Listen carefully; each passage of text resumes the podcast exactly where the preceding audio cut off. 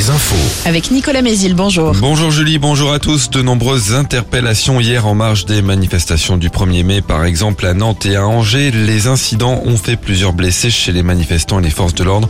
Des voitures ont été brûlées à Nantes, les portes de l'hôtel de ville d'Angers ont été vandalisées, des vitrines ont été brisées.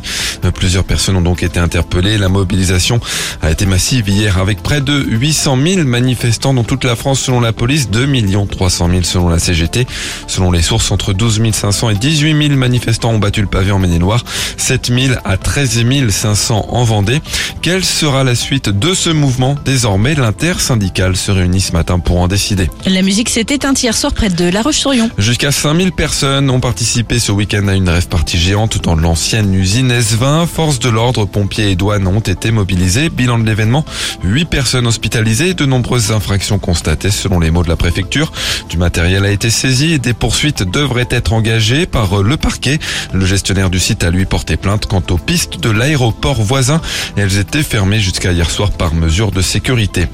Une enquête ouverte à Segré après la découverte hier matin d'un corps sans vie dans un étang non loin de la mine bleue.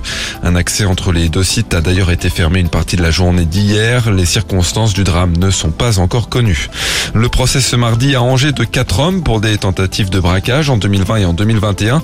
Des faits commis dans toute la France, notamment à Marseille ou encore près de Limoges. Et c'est à Angers, après le découpage d'un distributeur de billets, qu'ils ont été repérés. Ils passaient notamment par les toits des agences bancaires pour commettre leur braquage. La décision du tribunal administratif de Nantes attendue aujourd'hui à propos de deux projets de méthaniseurs en Maine-et-Loire. L'un prévu à Durtal, l'autre à la Pommeraye. Des associations d'opposants ont déposé des recours mettant en avant leur impact environnemental et l'aspect financier de l'un de ces projets. Le rapporteur public avait préconisé le rejet de ces requêtes. L'actu sportive avec le basket. En Ligue féminine, c'est le début des playoffs. Ce mardi, La Roche-sur-Yon reçoit Latte Montpellier. Angers accueille de son côté Villeneuve d'Ascq. En foot, la suite de la 33e journée de Ligue 1 ce soir. Après son titre en Coupe de France, Toulouse affronte Lens qui en cas de victoire peut revenir à un point de Marseille, le deuxième du classement. Enfin le temps bien ensoleillé quand les brouillards et les nuages bas présents localement ce matin se seront dissipés. Les maxi en hausse entre 19 et 21 degrés. Très bonne matinée à tous.